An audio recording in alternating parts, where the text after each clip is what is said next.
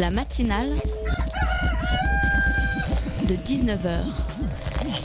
Et bah, c'est une émission qui parle de société, politique, euh, Culture alternative. On va aussi parler de sport, euh, de gens dans la rue. et l'actualité en règle générale. On va peut-être parler des corbeilles à linge pas en osier d'Auvergne. voilà, il y aura, il y aura des invités. Des sociologues, des invités chercheurs. Les invités ne diront que des choses intelligentes. Ça va peut-être s'étriper un peu de temps en temps, mais La matinale de 19h, du lundi au jeudi jusqu'à 20h sur Radio Campus Paris. C'est une tribune qui fait du bien, je vous l'avoue. Elle a été publiée dans le journal Le Monde du 27 mars. Elle est signée par deux étudiantes de l'ENS et une doctorante. Son titre est évocateur Nous, jeunes catholiques, refusons de laisser à la droite le monopole des valeurs chrétiennes. Ces trois auteurs rappellent que seuls Jean-Luc Mélenchon et Benoît Hamon, les candidats de la gauche donc, apportent des réponses aux appels, aux appels urgents du pape François sur l'environnement et sur les réfugiés. Ils s'insurgent, ces trois auteurs, qu'une majorité de catholiques s'apprête à voter à droite et ils se disent prêts à un vote radical, comprenez, un vote de gauche. Mais grand Dieu, c'est le cas de le dire, cette tribune elle fait du bien parce qu'elle rappelle qu'heureusement tout le monde ne pense pas pareil. Elle rappelle aussi qu'heureusement tous les catholiques ne votent pas à droite. Elle rappelle qu'on a le droit d'hésiter entre plusieurs candidats. Mais surtout cette tribune elle remet de la radicalité dans cette campagne présidentielle, de la bonne radicalité, celle de la jeunesse, celle des idées, la radicalité qui pousse vers l'avant, celle qui cherche des solutions, celle qui donne de l'optimisme. Ah, Il fait du bien ce texte de ces trois jeunes et on espère dans le fond qu'ils seront entendus car c'est simple, cette campagne électorale en a radicalement besoin. La matinale de 19h, le magazine de Radio Campus Paris. Bienvenue à tous dans la matinale. 13 millions de bénévoles et plus de 85 milliards d'euros de budget annuel total. C'est en fait les associations ont un poids considérable dans la société française. C'est pour cela que le mouvement associatif interpelle les candidats à l'élection présidentielle. Nous serons dans un instant avec Frédéric Freder. Je m'étais juré de bien prononcer, je le prononce mal. Euh, Frédéric Freder, la déléguée générale du mouvement associatif. Et puis en deuxième partie d'émission, on tentera de définir l'esprit français avec euh, Guillaume de Sange. Il est le commissaire d'une exposition qui est en ce moment à la Maison Rouge. Alors restez bien connectés, puisque comme le dit le générique, les invités ce soir ne diront que des choses intéressantes.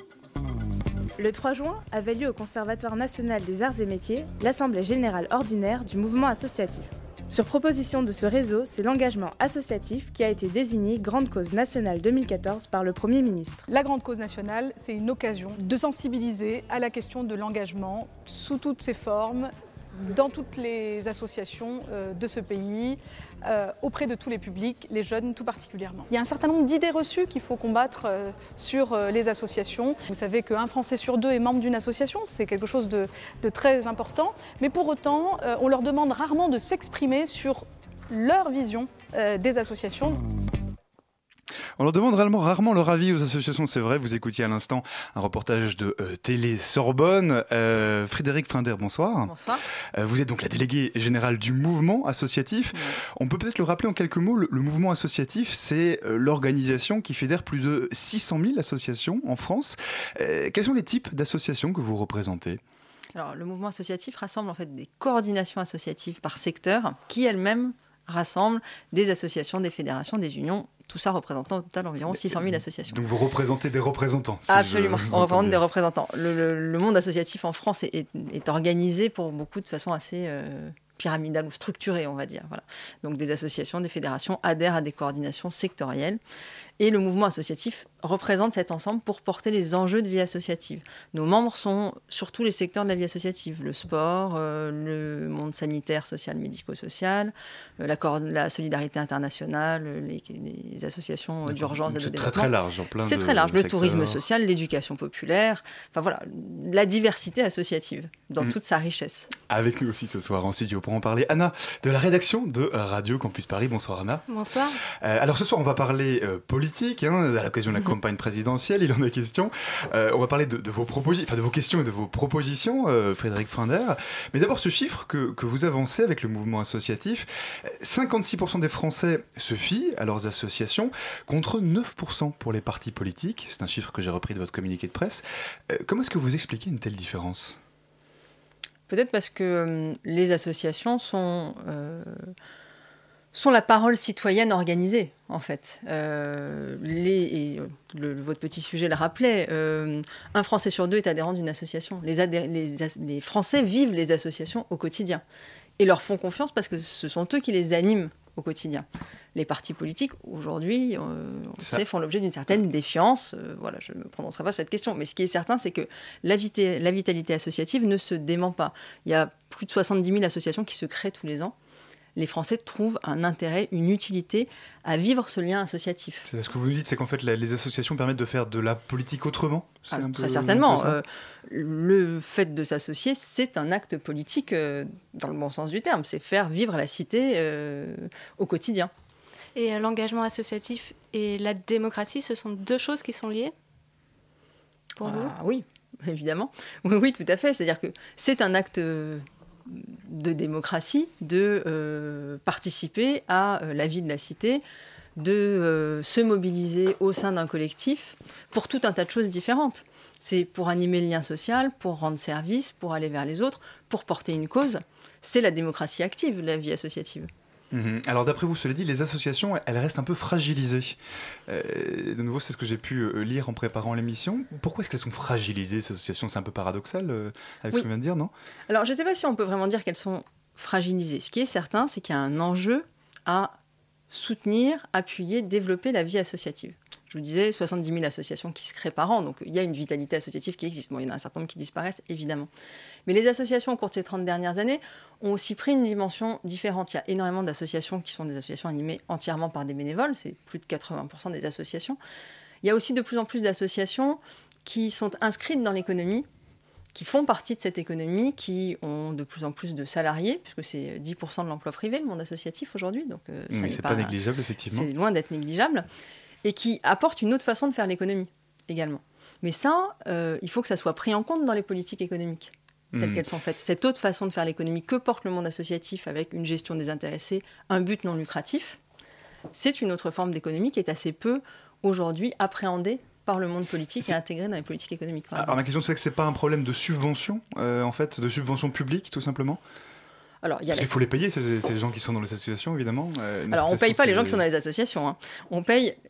Enfin, on paye les salariés, évidemment. Mais je veux dire, le monde associatif est aussi est effectivement très largement animé par des bénévoles. Et encore une fois, ce sont des principes de gestion désintéressée, c'est-à-dire que les membres des associations ne touchent pas de bénéfices des actions qu'ils mènent, au sens monétaire du terme.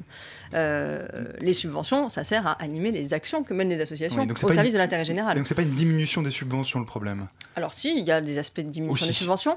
Il y a, oui, il y a, il y a- il y a plusieurs problèmes. Il y a la question effectivement des subventions et de la reconnaissance du principe de la subvention. Le fait que l'État, les collectivités terri- territoriales se disent la subvention, ça n'est pas euh, de l'argent jeté par les fenêtres, c'est bien euh, le soutien à une initiative associative qui se fait au service d'une action politique que veut mener la collectivité, que veut mener l'État, qui vient aider les citoyens au quotidien. Et puis il y a d'autres questions qui sont que justement les associations mènent aussi des actions sur des secteurs qui euh, voient aujourd'hui arriver une concurrence des entreprises privées lucratives, du secteur euh, commercial, si on pense au monde de l'aide à domicile par exemple. Les associations ont été vraiment à l'origine de ce développement de l'aide à domicile, donc des services aux personnes âgées, aux personnes malades. Aujourd'hui, de plus en plus d'entreprises privées lucratives, ils voient un intérêt, ils voient un marché. Et du coup, les associations se retrouvent dans une situation de concurrence qu'elles peuvent avoir du mal à assumer compte tenu de leur souhait de s'adresser à tous les publics, de ne pas être forcément sur des marchés solvables. Et les associations, du coup, peuvent former euh, un une sorte de lobby sur les décisions politiques? Alors, l'objet du mouvement associatif, c'est de porter ces enjeux de vie associative. Alors, on peut appeler ça lobby, effectivement. Euh, C'est- non, Ça fait un peu méchant hein, quand on dit ça comme oui, ça. mais C'est- bon, ça en que même je- temps- Vous, vous avez pas la Non, mais de ce terme. assumons, non, non, mais assumons simplement, simplement on ne veut pas être dans une logique corporatiste. On ne défend pas l'association pour l'association. Mhm.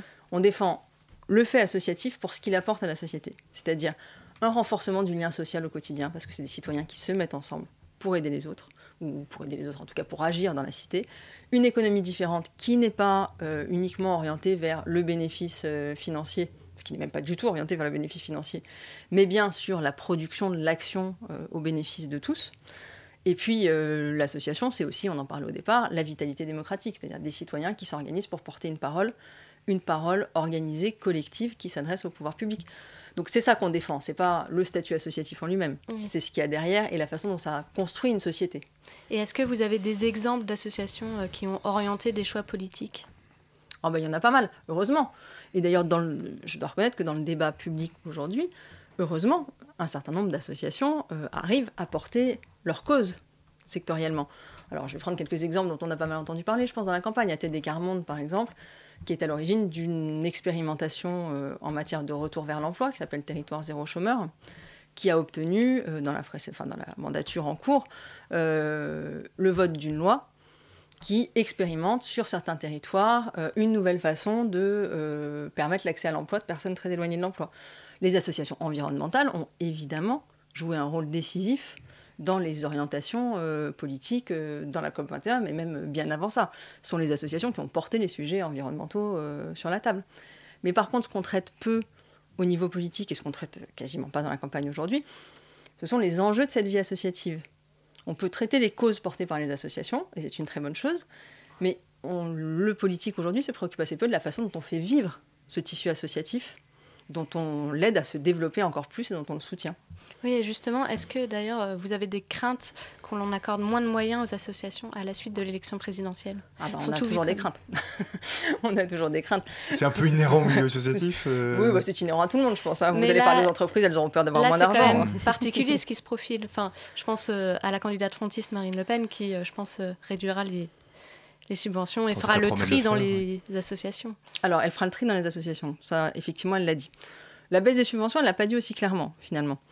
Euh, Puisqu'elle a plutôt un discours qui a tendance à dire les petites, associations locales, euh, c'est bien, etc. En revanche, le tri dans les associations, oui. Et ça, c'est évidemment un problème parce que la liberté d'asso- d'association est consubstantielle de notre démocratie, très clairement. Hum, Alors Frédéric Frinder, avec le mouvement associatif, euh, vous avez lancé euh, début mars, euh, le, vous avez plutôt, enfin vous avez lancé, vous avez adressé aux différents candidats à l'élection présidentielle 12 questions, euh, 12 questions sur toute une série de thèmes différents. Quels sont les retours que vous avez eus de la part des candidats? Alors, on les attend. Mais normalement, ils vont arriver. Vous ne les avez pas encore, vous n'avez encore Non. eu aucun retour? On n'a encore eu aucun retour. On leur a fixé une deadline, en fait, pour être honnête, à la fin de la semaine. Et donc, normalement, nous aurons les réponses à la fin de la semaine. D'accord, donc vous les avez envoyés le 1er mars, aujourd'hui vous n'avez encore Absolument. aucune réponse. Tout à fait. D'accord. Ah, on a des réponses qui nous disent qu'ils vont nous répondre. D'accord, c'est visiblement une grande priorité pour les candidats à l'élection présidentielle. C'est ça. Oui, donc pour revenir à ces questions, donc vous, avez adressé 12 questions autour de trois thèmes fédérateurs sur les mouvements associatifs aux candidats. Et euh, donc, je- pour revenir dessus, euh, quels sont euh, ces trois thèmes? Alors, on est parti de ce qu'apportent pour nous les associations à la société. Donc, euh, les associations, ça renforce le lien social. C'est un, l'engagement est un vecteur de renforcement du lien social. Donc, notre, nos questions aux candidats, c'est comment est-ce que vous comptez porter cette société de l'engagement, l'aider à se développer, faciliter l'engagement de tous à tout moment de sa vie. Quand chacun le souhaite, euh, comment on fait pour favoriser l'engagement des actifs, comment on fait pour permettre l'engagement des jeunes le plus facilement possible, comment est-ce qu'on inscrit cette possibilité de s'engager au long d'un parcours de vie. Le deuxième, euh, la deuxième thématique, c'est cette question de l'économie. Les associations portent une économie différente, une économie plus juste et plus durable. Donc comment est-ce que les candidats voient cette, euh, comment est-ce qu'ils, quelles sont leurs propositions pour permettre euh, le développement de cette économie différente, encore une fois, qui n'est pas orientée vers le profit, mais euh, qui accepte la gestion des intéressés et l'action. Je, je me permets, mais c'est très très large comme question. euh, ça. C'est- Enfin, on parle des grands thèmes évidemment. Euh, vous, vous- vous rentrez un peu dans le concret dans les questions que vous leur avez posées. Alors, on rentre un peu dans le concret parce qu'effectivement, on a des questions d'entrée très larges et puis on va être sur des questions un peu plus précises derrière qui sont, euh, par exemple, sur le service civique. Est-ce que vous êtes favorable au service civique? On va y revenir, oui, les services civiques, Euh, sur l'économie, il y a une loi aujourd'hui qui s'appelle la loi ESS, la loi économie so- sociale et solidaire, qui pose un certain nombre de principes. Parce que les candidats souhaitent s'appuyer sur celle-ci, souhaitent aller plus loin, fa- favoriser le financement des associations par la subvention, mais on- il y a d'autres moyens aussi, hein, euh, l'épargne solidaire par exemple, favoriser le développement de l'épargne solidaire, c'est un moyen de financement des actions d'intérêt général. Voilà. Et le troisième axe, c'est celui de la démocratie. Comment est-ce qu'on prend en compte le monde associatif dans la construction des politiques publiques, comment est-ce qu'on associe les associations à la construction de ces politiques publiques euh, au dialogue?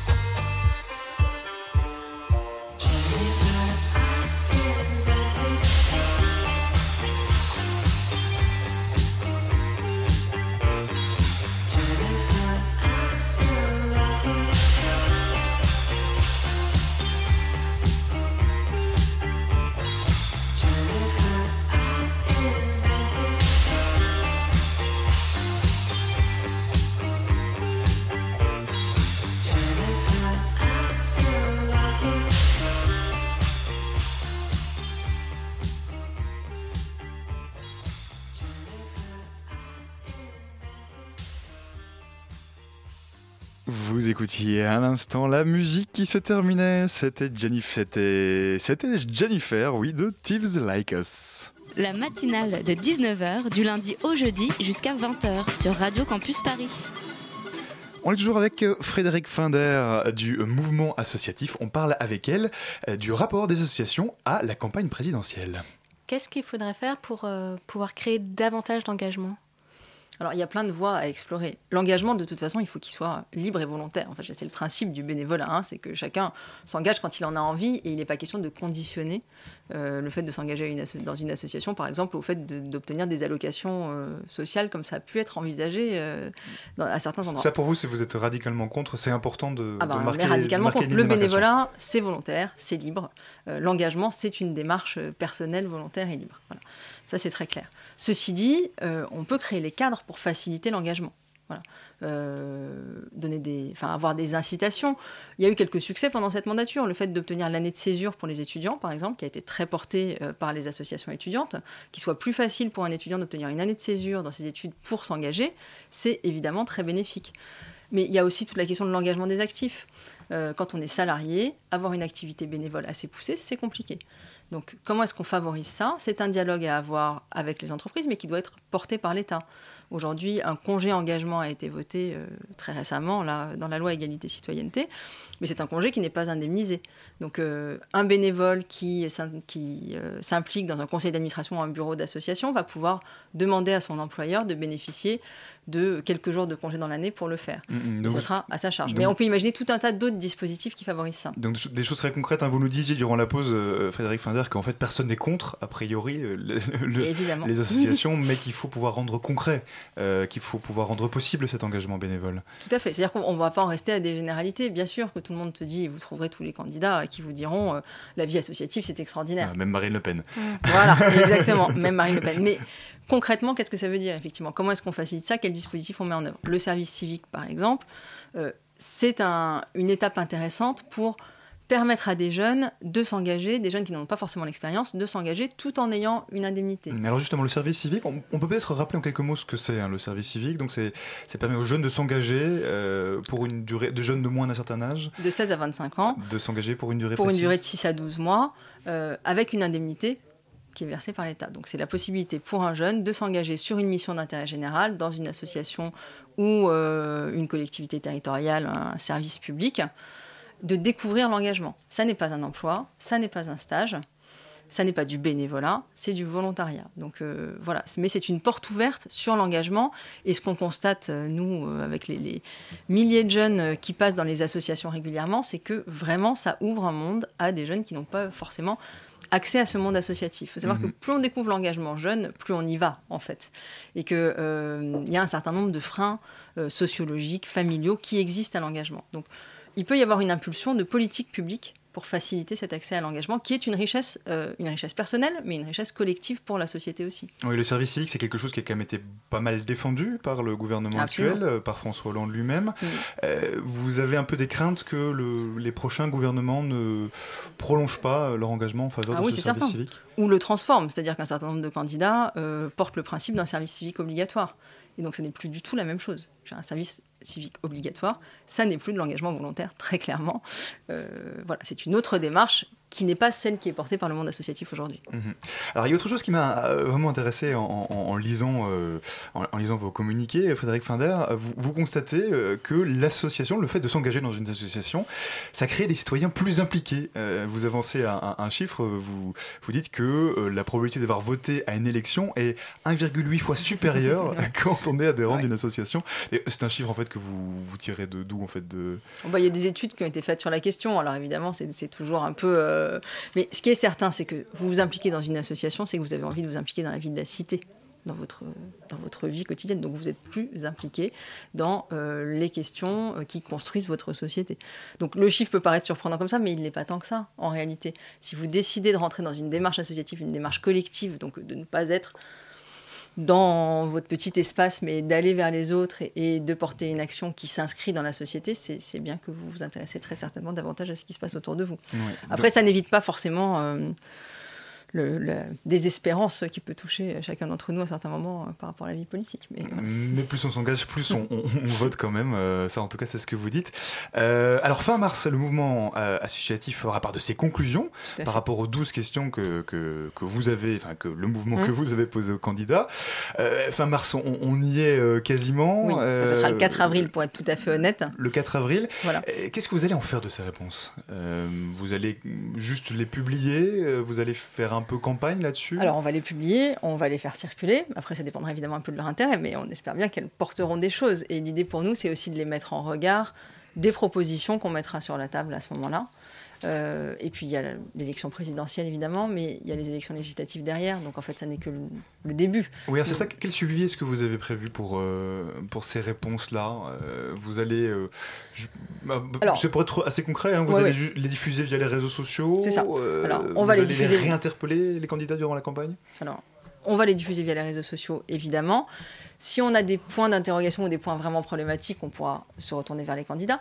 Mais ce qui est intéressant aussi avec ces réponses écrites, c'est que elles engagent quand même un peu quelque part celui qui gagnera. Bon, donc euh, si on a un certain nombre d'engagements intéressants, on se retournera bien évidemment vers euh, le président de la République qui nous aura adressé ses réponses pour lui dire maintenant euh, passons à l'acte. Et puis en fonction des élections législatives, en fonction de la majorité qui en sortira aussi, de la même façon, on, poursuivra cette campagne pour mettre ceux qui auront gagné en face des engagements qu'ils ont pris. Euh, oui, donc euh, dans votre communiqué de presse également, euh, vous expliquez que depuis 2010, il y a eu une augmentation de 16,5% de l'engagement bénévole, donc mhm. c'est plutôt positif. Et comment expliquer ça, ce, cet engagement? Comment est-ce que vous voulez expliquer les gens s'engagent davantage en association C'est quoi C'est le contexte ou bien non C'est juste que les Français sont engagés, sont solidaires? Je pense que les, Français sont engagés, très clairement. On a une vitalité associative euh, extrêmement importante. Euh, c'est. Comment dire L'habitude associative est quand même quelque chose euh, de très très installé en France. Et je pense qu'on a tous croisé à un moment ou à un autre. Chaque Français a eu un contact à un moment ou à un autre avec une association. comment on explique l'essor du bénévolat? Je ne pourrais pas vous dire que j'ai vraiment d'explication. Ceci dit, il y a une augmentation, il y a aussi une transformation. C'est vrai qu'il y a beaucoup de gens aussi qui vont s'impliquer dans des associations de façon plus ponctuelle. Ce chiffre-là ne reflète pas forcément la quantité d'engagement en, termes de temps. J'entends, mm. c'est le nombre de bénévoles. Ça ne veut pas forcément dire qu'ils euh, vont tous être impliqués au même niveau. On constate que de plus en plus de gens ont envie d'agir sur leur quotidien, de faire des choses. Ils vont peut-être le faire de façon plus ponctuelle, dans des interstices euh, à un moment, une fois dans l'année, parce qu'ils euh, ils en ont le temps, ils vont aller faire une collecte pour les Restes du Cœur ou pour le Secours catholique. Et puis ensuite, euh, ils ne seront pas plus impliqués que ça dans l'association, mais on considère que c'est quand même du bénévolat. Mhm. Donc il y a une envie, je pense, d'agir sur son quotidien. Peut-être aussi parce qu'on a de moins en moins l'impression que les politiques publiques peuvent vraiment transformer l'action et que les citoyens se disent que c'est aussi à eux d'agir. En tout cas, ça nous paraît une démarche intéressante et importante. Mhm. Une question encore, Frédéric Finder. Comment est-ce que vous euh, faites remonter euh, les opinions des associations? Vous êtes quand même une grosse fédération, hein, on l'a dit, euh, quasi 600 000 associations à travers la France, regroupées par secteur. comment est-ce que vous faites remonter, entre guillemets, la réalité du terrain, la réalité de ce que vivent les associations? Alors, c'est pas si facile, effectivement. Euh, alors, il y a tout un tas d'objets différents. On travaille pas tout seul. Hein. Il, y a, des gens qui font des études, des recherches, des sondages, euh, qui interrogent, avec lesquels on, partage. Il y a une organisation qui s'appelle Recherche et Solidarité, qui lance très régulièrement des enquêtes auprès des bénévoles associatifs ou des dirigeants associatifs pour savoir euh, où ils en sont, quel est leur ressenti, comment ils voient la perspective de leurs associations. Et puis après, nos réseaux membres. ont eux-mêmes des moyens de faire remonter au sein de leur réseau leurs préoccupations. Et c'est donc ça qui nous, qui nous revient euh, ensuite. Mhm. C'est effectivement tout un, tissu, une animation de réseau qu'il faut faire vivre. C'est ça, mais ma question étant que c'est vrai que les, ces 12 questions que vous vous posez, hein, avec, avec euh, tous leurs embranchements, c'est un petit peu la, la, voix de ces associations que vous voulez porter. Oui, absolument. Ça, ça, ça veut porter les préoccupations des associations aujourd'hui. Euh, pas tant pour leur développement que pour la société qu'elles attendent en fait. Parce que c'est quand même ça. Hein. Le fait associatif, encore une fois, c'est le fait de faire vivre une association, c'est aussi la façon dont on veut vivre la société. Une société qui est plus solidaire, une société qui est plus juste économiquement, une société dans laquelle les citoyens veulent participer. C'est ça qu'on porte. Mhm. Et alors, je... vous m'aviez dit ne me posez pas la question, mais, cette campagne politique actuelle, euh, la campagne pour la présidentielle, malgré tout. Non, mais alors, tout simplement, elle vous, elle vous rend quoi? Elle vous rend un peu pessimiste euh, Vous trouvez ça compliqué? Ou vous vous dites qu'il y a quand même moyen de faire quelque chose, d'avancer des idées? Ah bah, On espère bien qu'il y a moyen de faire quelque chose, parce que sinon, sinon on arrête tout. Oui, je vous un peu la euh, perche, mais. Euh, voilà, mais, euh, oui, oui, la, la campagne, mais enfin, je pense que comme, comme beaucoup de gens, la campagne n'est pas certainement, ne se passe pas dans les conditions optimales pour vraiment poser des débats de fond et se projeter dans une société nouvelle, un peu plus optimiste. C'est pas ça que porte la campagne aujourd'hui malheureusement. Mhm. Mais enfin, en tout cas, vous faites des propositions, vous posez des questions du moins. On aura donc le retour le 4 avril. Merci beaucoup Frédéric Finder d'avoir été avec nous ce soir. Merci à vous. La matinale de 19h, du lundi au jeudi jusqu'à 20h sur Radio Campus Paris.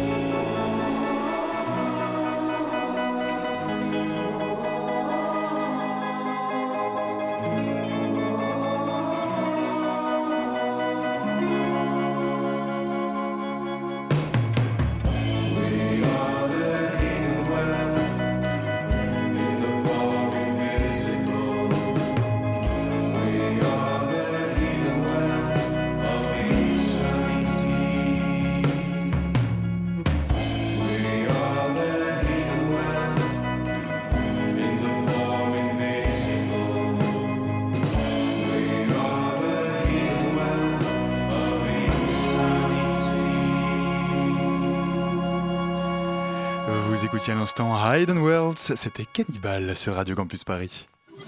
La matinale de 19h, le magazine de Radio Campus Paris. Elle vient d'éplucher l'ensemble des catalogues de l'ensemble des associations étudiantes de la capitale. Bonsoir Clémence. Bonsoir Alban, dis donc, ça fait longtemps qu'on s'est pas vu. bah oui, bien tout ça. Alors, de quoi est-ce que tu vas nous parler ce soir? Eh bien écoute, cette semaine, entre super projet culturel étudiant et super projet culturel tout court, mon cœur ah, balance. Et comme il fait beau, j'ai décidé de faire un mix, un joli pot pourri de plein de choses formidables qu'il se passe en Ile-de-France en ce début de printemps, car oui, on peut enfin le dire, il est arrivé oui, alors je te confirme, ce matin, je me suis levé, je me suis levé, il faisait noir. L'heure d'été, c'est formidable. Mais bon, de toute façon, dans notre studio, ce sera toujours un petit peu le printemps. Comme c'est beau ce que tu dis. Oui. Alors commençons par la quatrième image. Pas logique, me direz-vous, de commencer par la quatrième, mais c'est comme ça. Et il s'agit d'un salon international de photographie organisé par l'association Images Humaines. Cette rencontre internationale a été créée en 2013 avec le soutien de la mairie de Paris, de la mairie du quatrième et de la MEP, Maison européenne de la photographie. Et c'est ouvert au public, gratuit, bref, plus ouvert, tu meurs. La quatrième image met à l'honneur les jeunes talents issus de tous horizons et cette année, l'invité d'honneur sera la Pologne. alors, à quel moment est-ce qu'on peut voir ces photos et où exactement? Alors l'expo et la rencontre ont lieu à l'espace des Blancs Manteaux dans le 4e arrondissement du 4 au 17 avril 2017. C'est parfait, j'ai bien noté en bas, de en bas de mes notes. Quoi d'autre Clémence? Alors là, je vais rebondir sur un truc que j'ai dit la semaine dernière pour voir si vous suivez. Enfin, pas toi Alban, t'étais pas là donc tu es épargné. C'est gentil. Je vous ai parlé du festival à contresens qui est organisé à Paris 3 par Paris 3. Et j'ai un autre spectacle à vous conseiller qui a l'air formidable. Une compagnie qui s'appelle Ensemble 21 qui monte une pièce d'Howard Barker qui s'appelle Les Possibilités. Ça fait beaucoup de propositions je sais. J'ai aucun problème. ça se joue le 1er avril et c'est pas une blague. Non, c'est un spectacle qui explore l'étendue du vice chez l'être humain et s'amuse à créer un monde catastrophique où tout empire encore et encore au-delà du vraisemblable jusqu'à ce qu'il n'en reste que le rêve. une chronique irrévérencieuse de notre triste époque. Mais tu fais dans la poésie ce soir, Clément, c'est merveilleux. N'est-ce pas? Bon, par contre, si tu peux arrêter de m'interrompre, ce serait sympa. J'ai encore des trucs à dire. Voilà. Merci. Donc ensuite, je propose les journées de l'art et la culture dans l'enseignement supérieur. Grande et grosse manifestation qui a lieu d'aujourd'hui à jeudi dans plein d'endroits de Paris. Enfin, dans les lieux d'enseignement supérieur, j'imagine Tout à fait. Il y aura des expos, des performances, des concerts, des, spectacles, plein de choses chouettes. Et pour savoir où, vous trouverez une carte interactive sur www.journée-art-culture-sup.fr. Ça fait pas mal de tirets quand même. Hein. N'est-ce pas? Mais c'est pas de ma faute. Hein. J'ai pas décidé. Et le dernier truc que je voulais partager avec vous parce que c'est chouette, et oui, encore un truc chouette, trop de chouettitude, hein, Ségolène si tu m'entends, c'est le Noise Festival organisé par l'asso Noise la Ville. C'est un festival dédié aux cultures urbaines qui se passe sur trois jours et six lieux pour des lives, clubs, conférences, débats, performances et projections, tous plus intéressants les unes que les autres.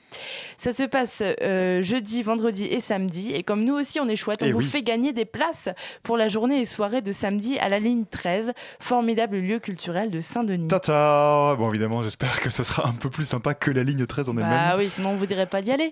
absolument. Merci beaucoup Clémence pour tous ces bons plans. Et puis, comme ça fait longtemps qu'on ne s'est pas vu, je te propose de rester avec moi pour accueillir notre deuxième invité. Avec plaisir. La matinale de 19h. Euh, voilà, vous écoutez la matinale de 19h sur euh, Radio Campus Paris. Euh, j'ai totalement perdu mes fiches, mais nous allons parler, ça y est, je les ai retrouvées, de l'esprit français. Est-ce qu'il existe un esprit français? Et puis si oui, comment le définir? C'est un des thèmes d'une exposition qui est en ce moment à la Maison Rouge. Pour en parler ce soir, le commissaire de l'exposition nous a rejoint, Guillaume Dessanges. Bonsoir. Bonsoir. Alors l'exposition s'appelle L'esprit français, l'esprit français contre-culture 1969-1989.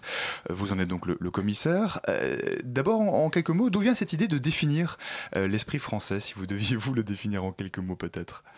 Bah, L'idée vient... Alors d'abord, je suis le co-commissaire, on est deux en fait, donc je vais souvent dire nous quand je vais parler. Merci L'autre commissaire étant François Piron. en fait, l'idée, pourquoi, pourquoi, parler de, pourquoi chercher un esprit français? L'idée vient simplement que, à la base, la France est un sujet un peu tabou dans l'art contemporain. Je dirais dans la culture en général et dans l'art en particulier, dans les arts visuels comme s'il y avait une sorte d'embarras ou de, presque de, de, haine comme ça, d'aborder ce sujet euh, comme s'il était un peu euh, euh, tabou. Et, et, de fait, ça fait longtemps qu'on se disait, tiens, ça serait intéressant d'imaginer qu'est-ce que peut être un contexte Il ne s'agit pas d'une essence française, il ne s'agit pas d'un éternel euh, génie français. Il s'agissait de voir comment des contextes particuliers, post-68, des contextes qui sont sociaux, politiques, ont pu donner une certaine humeur ou une certaine euh, euh, couleur, un certain ton comme ça dans, certaines cultures parallèles et alternatives. Et cet esprit-là, nous, en tout cas, on le définit comme quelque chose qui serait plutôt de l'ordre de destructeur que constructif, plutôt de l'ordre du, pamphlet que du manifeste, et plutôt de l'ordre de quelque chose d'individualiste plutôt que communautaire. Mm, oui, sur votre site internet, j'ai trouvé trois mots euh, critiques, irrévérencieux et contestataires pour euh, oui, oui, de, ces, de ces trois-là. Euh, alors bon, il y a toujours des irrévérencieux dans tous les pays, mais le côté critique, je pense que c'est vraiment quelque chose qui caractérise bien une certaine scène française presque une critique au carré, c'est-à-dire une critique, euh, je dirais presque intransitive, au sens où c'est pas une critique qui amène forcément à un horizon d'une construction d'un système alternatif, mais c'est une critique presque qui se suffit à elle-même. Et je crois que cet esprit critique, euh, c'est peut-être ce qu'on a produit et qu'on continue de produire de ce qu'il y a de meilleur en France. Mmh, oui, parce que vous parlez aussi, c'est étonnant, de, contre-éducation, du sabotage de l'identité nationale euh, et même de l'influence du marquis de Sade. en fait, si je vous entends bien, l'esprit français, c'est un peu aussi casser les morales casser les codes? Oui, en tout cas, euh, casser. Alors, casser, ça c'est certain. Maintenant, euh, le casser le moral, on peut dire en tout cas qu'il y a une certaine noirceur dans cet esprit français. Il y a un pessimisme français, je crois, qui, qui est, encore une fois, c'est un pessimisme que je trouve moi personnellement assez fécond.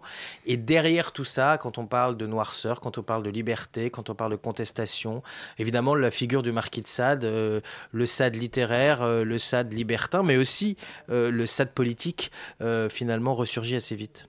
Alors dans cette exposition, on trouve plus de 700 œuvres et documents réalisés par une soixantaine d'artistes. Alors deux, questions, c'est quoi déjà des journaux, des tracts, des affiches? Il y a énormément de choses différentes. Ce qui donne une certaine esthétique du collage. Enfin, on a l'impression vraiment d'une grosse collection que vous avez assemblée ensemble.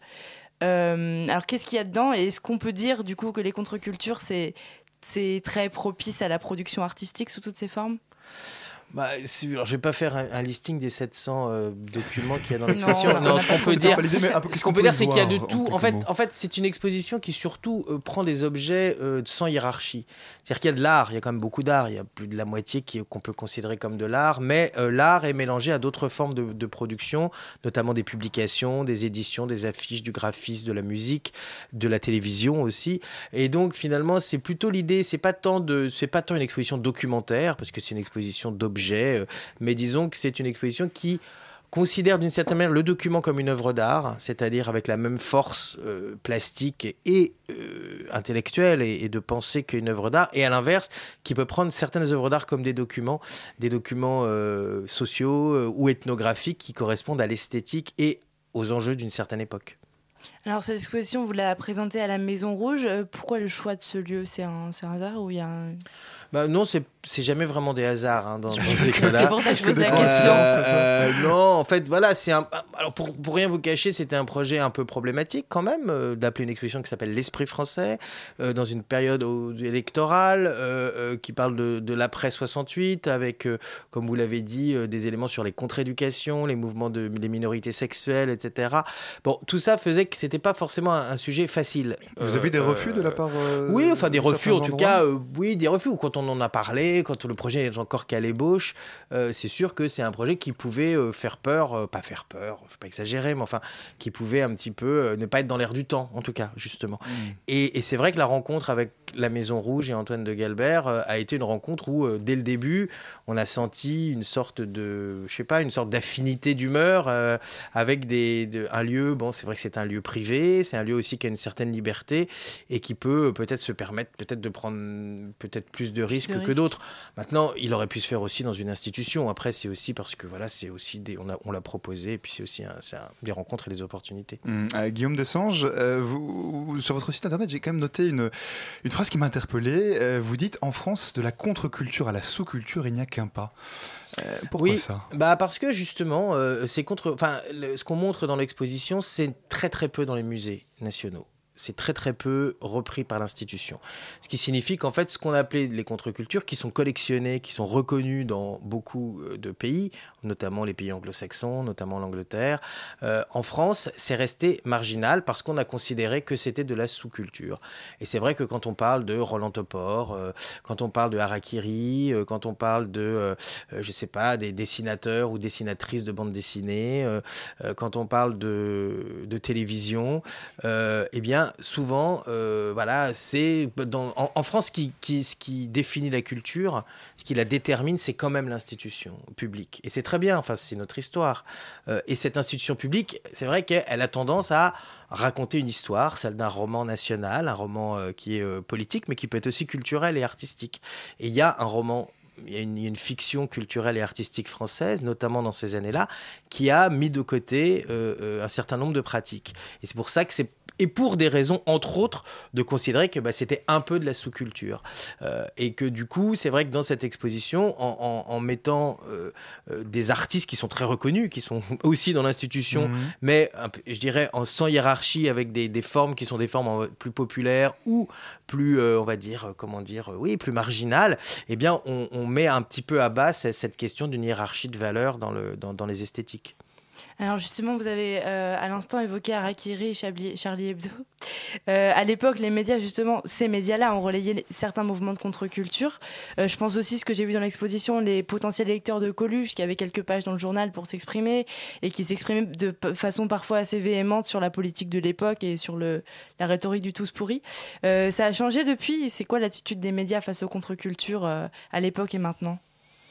Bah, ce qui a changé déjà, c'est que le côté euh, tous pourris, aujourd'hui, c'est la plupart des candidats qui l'ont. Donc, euh, c'est vrai que c'est le côté euh, anti, anti-système devient un petit peu, un, petit peu galvaudé. Tout le monde est anti-système. tout le monde est anti-système aujourd'hui. Donc, maintenant, le, le, à l'époque, en tout cas, le, bah, il y avait une presse. Alors, je sais pas, je comprends pas, je suis pas sûr de bien comprendre votre question. Mais en tout cas, la presse, il y avait une, une énorme presse. Et il y a toujours une presse contre-culturelle très forte. il y avait, comment dire, le euh, on, a dans l'exposition toute une série sur la free press, etc. Maintenant, c'est vrai que euh, l'époque, quand Coluche, pour parler du cas précis de Coluche, quand Coluche s'est présenté aux élections, ça a embêté tout le monde et principalement les gens plutôt de gauche, enfin de la gauche de l'époque, du programme commun. Et du coup, c'est sûr qu'il a trouvé euh, son écho dans une presse qui est une presse plutôt, on va dire, anarchiste que réellement politiquement marquée à gauche, par exemple. Et du coup, c'était le cas d'Arakiri.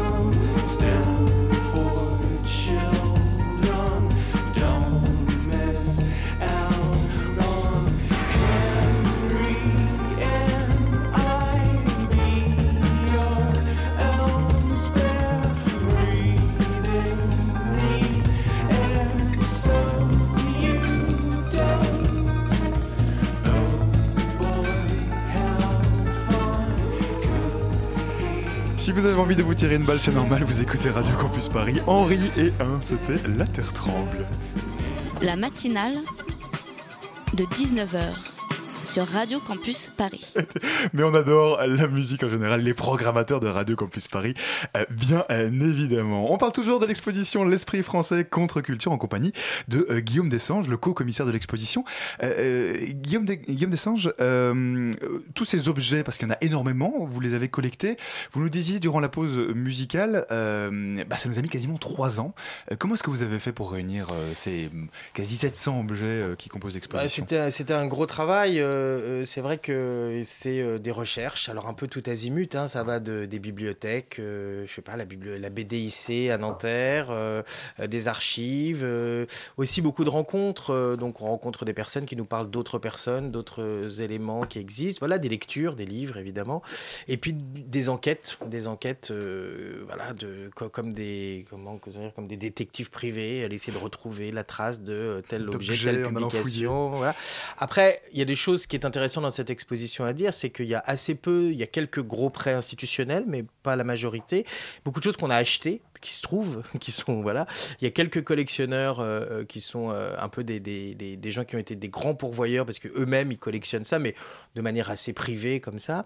Et puis et puis finalement aussi c'est c'est quelques c'est aussi des, recherches avec des, assistants comme je disais, des chargés de recherche, voilà, qui nous ont aidé à, rassembler un peu cette, cette, cette, collection qui est assez disparate, mais dont, dont finalement le, le, le, lien principal serait justement cet esprit français frondeur euh, négatif, euh, un peu, euh, comment dire, avec une certaine méchanceté féconde, quoi. Alors justement, vous abordez de très nombreux thèmes dans cette exposition, par exemple autour de la sexualité, l'homosexualité, la transsexualité, parfois avec des images assez trash, et aussi la question de l'éducation, avec tout ce qui a été remis en cause dans le système éducatif après mai 68. Donc je me demandais, est-ce qu'il faut emmener les enfants et les jeunes voir cette expo? Et si oui, qu'est-ce qu'il faut leur dire? Bah, moi, je crois qu'il faut absolument. Alors, les jeunes, euh, il faut absolument emmener les jeunes vers cette exposition. Alors, les, tout petits, on a fait une petite salle spécialisée, je ne sais pas si vous avez remarqué à l'entrée, qui s'appelle euh, La maîtresse n'aime pas. Euh, et il y, a beaucoup de choses qui sont assez subversives et, contre-éducatives pour la jeunesse. Hein. Je pense Alain Le Sceau, qui est un des créateurs, un des fondateurs des, éditions Champs Libre, mais qui est aussi dessinateur pour enfants, qui va aller d'ailleurs du dessin pour adultes, ou en tout cas de la, des collections pour adultes plutôt vers le, les, enfants. Euh, et il y a beaucoup de, y a beaucoup de choses qui sont finalement euh, qui peuvent vraiment parler aux jeunes. Alors il y a des choses qui sont pas pour les enfants certes, dans l'exposition, et vraiment pas pour les enfants, mais pas pour certains adultes non plus d'ailleurs. Euh, mais euh, euh, en tout cas, ce qu'on espère en ce qui concerne la jeunesse en général, que ce soit des adolescents ou des étudiants, c'est vrai que cette exposition, on essaie qu'elle soit pas nostalgique et qu'elle ne soit pas uniquement dire pour célébrer le bon vieux temps et se dire comme c'était chouette les années 70 et 80. La preuve, on essaye de, le prouver en tout cas en montrant que bah, c'était pas si joyeux que ça. il y avait, pas manichéenne. voilà, c'est assez, il y a des choses assez noires il y a des, il y a des zones un peu, un peu désespérées aussi, malgré l'énergie qu'il y avait. Et on espère surtout que ça va aujourd'hui résonner. Il y a beaucoup de sujets qui résonnent aujourd'hui. On parle beaucoup de violences policières. Ce que euh, justement, la question des minorités sexuelles est régulièrement remise en cause. Euh, alors là, le féminisme, n'en parlons pas. Je veux dire, le féminisme est attaqué de tous côtés, en haut, en bas, à droite, à gauche, au milieu.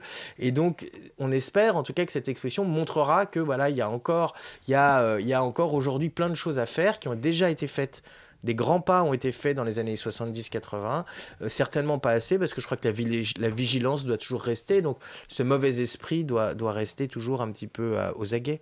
Mais justement, vous venez partiellement d'y répondre. Ce que je me demandais, si on faisait la même exposition avec la contre-culture de maintenant, qu'est-ce qui a changé? Quel combat on a gagné? Quel combat il nous reste à mener encore euh? bah, Ça serait intéressant de le faire, hein, je crois. Après, euh, c'est sûr que c'est plus... Alors, il y a une certaine facilité à la faire euh, à, 20 ans, 20 ans d'écart, puisque là, on est, on est quasiment sur oui, à peu près euh, entre 30 et 20 et 30 ans d'écart. Euh, ce qui était plus, c'est plus facile parce que finalement, comme le contexte a changé, c'est vrai que les choses se mettent à ressortir beaucoup mieux voilà. Je pense à une artiste comme Raymond Darcier qui a fait cette sculpture, artiste féministe, qui a travaillé. C'est vrai que c'était des objets qui étaient qui, étaient des objets artistiques, mais qui étaient sur un contexte de militance. Aujourd'hui, on les revoit comme des objets plastiques sur un autre fond, et c'est vrai qu'ils prennent un peu toute leur, euh, toute leur force et leur valeur. Donc, c'est d'une certaine manière un peu, plus, enfin, un peu plus facile de faire un peu le tri ou de, voir des choses qui ressortent sur, euh, sur le passé. Mais aujourd'hui, il y a encore beaucoup de ces sujets qui ne sont pas résolus. Il y a beaucoup d'actions qui sont faites. C'est moins le papier, c'est plus Internet. Euh, voilà, mais il y a encore beaucoup de choses. Et juste le petit mot de la fin, l'année prochaine, on fêtera les 50 ans de mai 68. Euh, est-ce qu'il y a un message? Est-ce qu'il est temps peut-être de s'en inspirer et de se bouger un peu? Bah oui, oui, ça c'est un bon message, je pense, absolument. Votre exposition, c'est donc l'esprit français contre culture 1969-1989. C'est du 24 février au 21 mai 2017 à la Maison Rouge, près de Bastille. Merci beaucoup, Guillaume Dessanges, d'être venu nous parler ce soir. La matinale de 19h le magazine de Radio Campus Paris. Du lundi au jeudi jusqu'à 20h. Vous avez besoin d'écouter de la bonne musique, et eh bien ça tombe bien, notre spécialiste du bon son vient d'entrer dans le studio. Bonsoir Quentin. Bonsoir Alban, bonsoir à tous. Et eh bien du coup ce soir on va revenir sur la fraîchise du mois de mars. Ah bah, c'est parti C'est le printemps. Hein. Qu'est-ce qu'on a entendu sur Radio Campus Paris? C'est la question que j'allais te poser. Eh bien beaucoup de choses, à commencer par Liorca qui revient après 16 ans d'absence.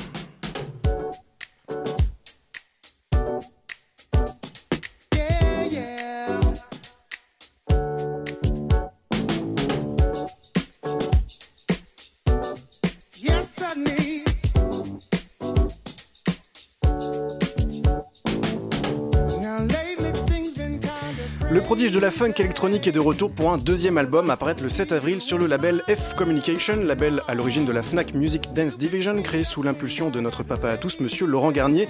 Liorca donc qui s'était fait discret depuis 2001 pour se concentrer sur la tournée. On l'avait vu au Montreux Jazz Festival, au Vieille Charrue. Sa dernière activité en termes de publication date de 2005, quand il avait publié chez Vagram une compilation intitulée sobrement My Playlist, qui faisait le tour de ses influences. L'album The Garden donc de Liorca apparaître le 7 avril. Il comprendra 10 titres aux accents groove et rock, funk et même disco funk parfois, qui nous rappellera sans doute le courant de la Black Exploitation. Nous écoutons You, extrait paru juste avant la sortie de l'album.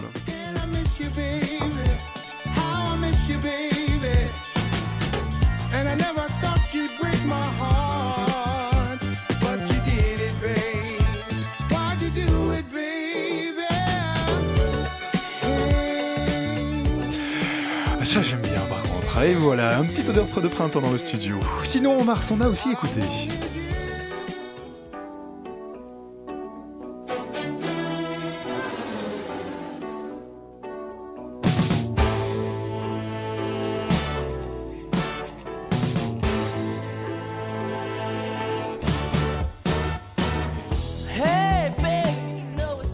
De californiens Foxygen. On écoute ici Follow the Leader, extrait de leur dernier album paru le mois dernier. Un album complètement barré, une ode au non-sens musical, cette folie qu'on avait un peu perdu de vue sur leur album précédent, souvent qualifié de trop sage. Mais tout ça est loin, bien loin derrière eux désormais. L'album Hang est un cours magistral de déraison et d'extravagance. Plus de 40 musiciens ont participé au projet.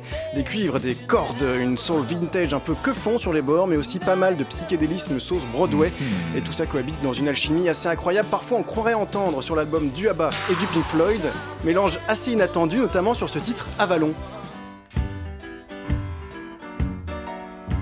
Foxygen qui est déjà passé en France au Trabendo le mois dernier, désolé, désormais pour les voir, il faudra aller à Toronto où il joue ce soir dans quelques heures ou bien à New York pendant le Panorama Festival.